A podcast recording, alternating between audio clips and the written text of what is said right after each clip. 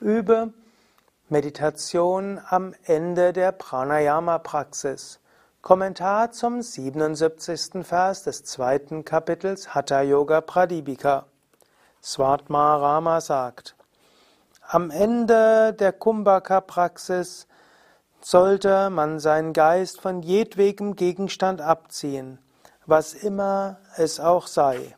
Oder die Sanskrit-Worte Anta, am Ende von Kumbhaka und Prana Rodha, also der Praxis des Anhaltens des Atems. Kurya mache man Chitta, den Geist, Nirashraya, frei von allen Objekten.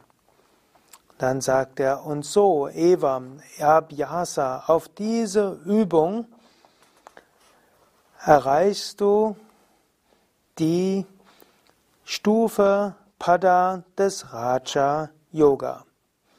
Also, am Ende des Pranayamas meditiere und die Meditation geht ganz einfach am Ende des Pranayama. Wenn du eine halbe oder ein oder zwei Stunden Pranayama geübt hast, ist es gut, mindestens ein paar Minuten einfach in der Stille verharren. Zieh deinen Geist von allem Konkreten ab und genieße die Stille und die Ruhe. Übe das immer am Ende deiner Pranayama-Praxis.